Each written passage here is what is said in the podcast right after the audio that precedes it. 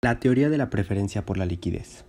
En su obra clásica, Teoría General de la Ocupación, el Interés y el Dinero, John Maynard Keynes propuso la teoría de la preferencia por la liquidez para explicar los factores que determinan el tipo de interés en la economía.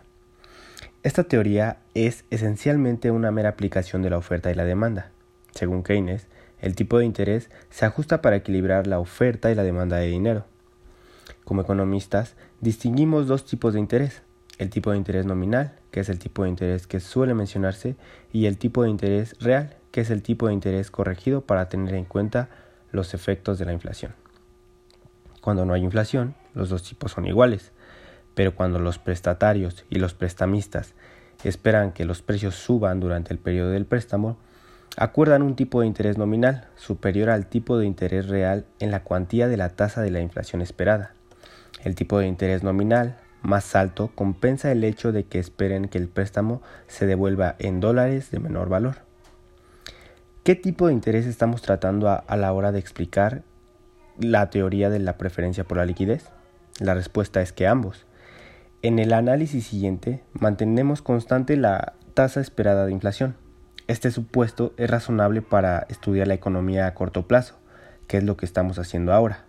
Por lo tanto, cuando el tipo de interés nominal sube o baja, el tipo de interés real que espera obtener la gente también sube o baja. Desarrollemos ahora la teoría de la preferencia por la liquidez, examinando la oferta y la demanda de dinero y la forma en que depende cada una del tipo de interés. El primer elemento de la teoría de la preferencia por la liquidez es la oferta monetaria. Como señalamos, la oferta monetaria de la economía es controlada por el Banco Central. Este altera principalmente modificando la cantidad de reservas que hay en el sistema bancario mediante la compra-venta de bonos del Estado por medio de operaciones de mercado abierto. Cuando el Banco Central compra bonos del Estado, el dinero que paga por ellos normalmente se deposita en bancos y se suma a las reservas bancarias. Cuando vende bonos del Estado, el dinero que recibe por ellos se retira del sistema financiero por lo que las reservas bancarias disminuyen. Estos cambios de las reservas bancarias alteran, a su vez, la capacidad de los bancos para conceder préstamos y crear dinero.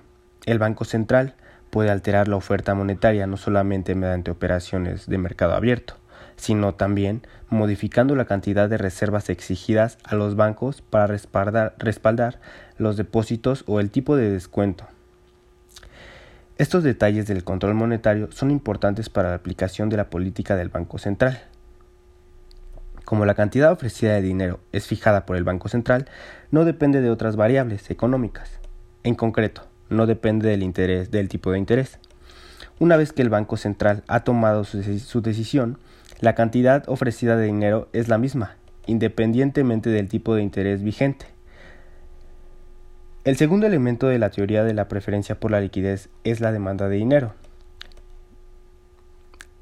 Recuérdese como punto de partida para comprender la demanda de dinero que la liquidez de un activo cualquiera se refiere a la facilidad con que puede convertirse en el medio de cambio de la economía. El dinero es el medio de cambio de la economía por lo que es por definición el activo más líquido. La liquidez del dinero explica su demanda. El público opta por tener dinero en lugar de otros activos que ofrecen unas tasas de rendimiento más altas porque puede utilizarse para comprarse bienes y servicios. Aunque son muchos los factores que determinan la cantidad demandada de dinero, la teoría de preferencia por la liquidez pone de relieve el tipo de interés.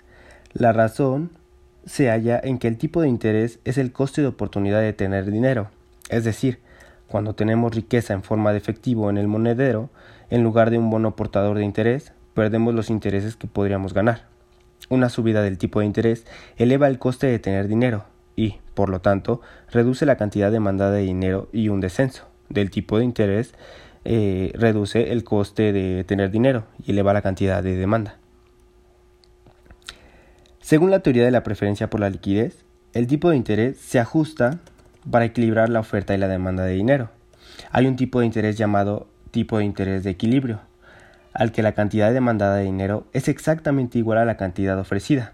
Si el tipo de interés es superior, o inferior a ese nivel, los individuos tratan de ajustar sus carteras de activos y, como consecuencias, llevan al tipo de interés hacia el equilibrio.